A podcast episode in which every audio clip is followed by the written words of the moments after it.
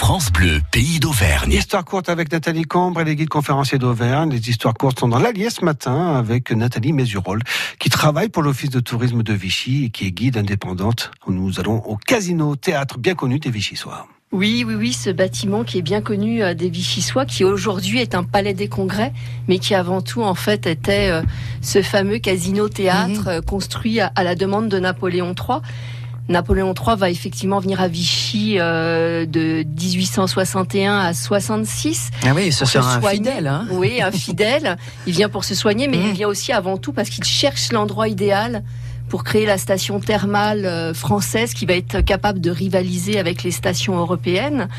Et donc, dès son arrivée, il trouve que c'est l'endroit idéal et il va faire un plan d'urbanisme qui va totalement modifier euh, le, la ligne de Vichy et qui va faire en sorte que c'est le Vichy actuel qu'on connaît, oui, oui, qui date de ce décret en fait. Oui, c'est un peu le baron Haussmann euh, le baron de l'Allier. Hein. De l'Allier.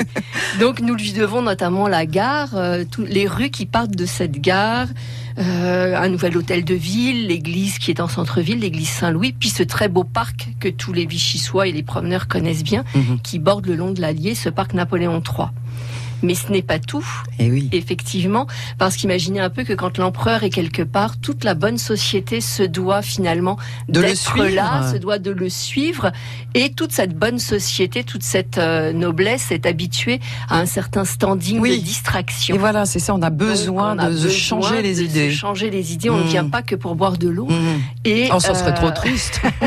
et donc, euh, il y avait bien avant des concerts et des balles, mais aucun lieu qui n'était dédié en fait euh, à cela.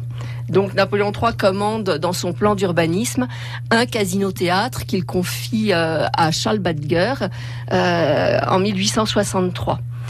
Alors je peux pas vous montrer effectivement de photos là, mais c'est seulement la partie centrale du bâtiment actuel que nous connaissons, puisqu'il sera agrandi un petit peu plus tard pour les raisons dont, je vais vous parler. Donc la partie centrale, c'est cette partie avec une véranda à la turque devant, deux pavillons de style Renaissance autour, qui sont encadrés par ces fameuses quatre statues que l'on connaît bien, qui sont des emblèmes de Vichy, quatre cariatides qui représentent les quatre saisons et qui sont dues au sculpteur Carrier-Belleuse. Donc en fait, euh, on, retrouve dedans une salle de bal, une salle de billard, de nombreux salons de lecture de correspondance, et on va donner ici de nombreux bals jusqu'à 3-4 euh, concerts par jour. On a une salle de théâtre de 820 places, et euh, pendant la belle saison, effectivement, de, nombreux événements se produisent là. Par contre, il fallait être abonné pour pouvoir entrer. Ah dans ce casino théâtre. Et ça va être là le problème, c'est que très vite, avec euh, l'élan que donne euh, l'empereur à, la station, euh, il y a trop de monde. On passe de 5000 curistes à 25 000 curistes ah à la fin de victime de son succès. 75 hein. 000 à la fin du siècle. Et les gens qui sont abonnés peuvent même pas accéder. Et des plaintes commencent en fait à se succéder. On va ouvrir un cahier de doléances. Voilà un petit peu cette histoire. Tout le monde n'est pas satisfait. Et je pourrais vous raconter un autre jour comment on va agrandir effectivement ce casino-théâtre dès la fin du siècle et le début du XXe siècle.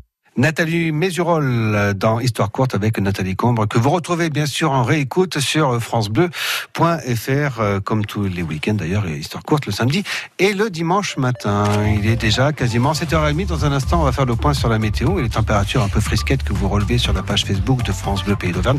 Moins 7,2 du côté du sommet du Puy-de-Dôme, par exemple. Mais c'est l'heure des infos avec Kevin Dufresne. Les coureurs du marathon de Paris dans les starting blocks, Kevin. Ils sont 60 000 ce matin à arpenter les rues de la capitale, des champions de tous les âges, vous l'entendrez.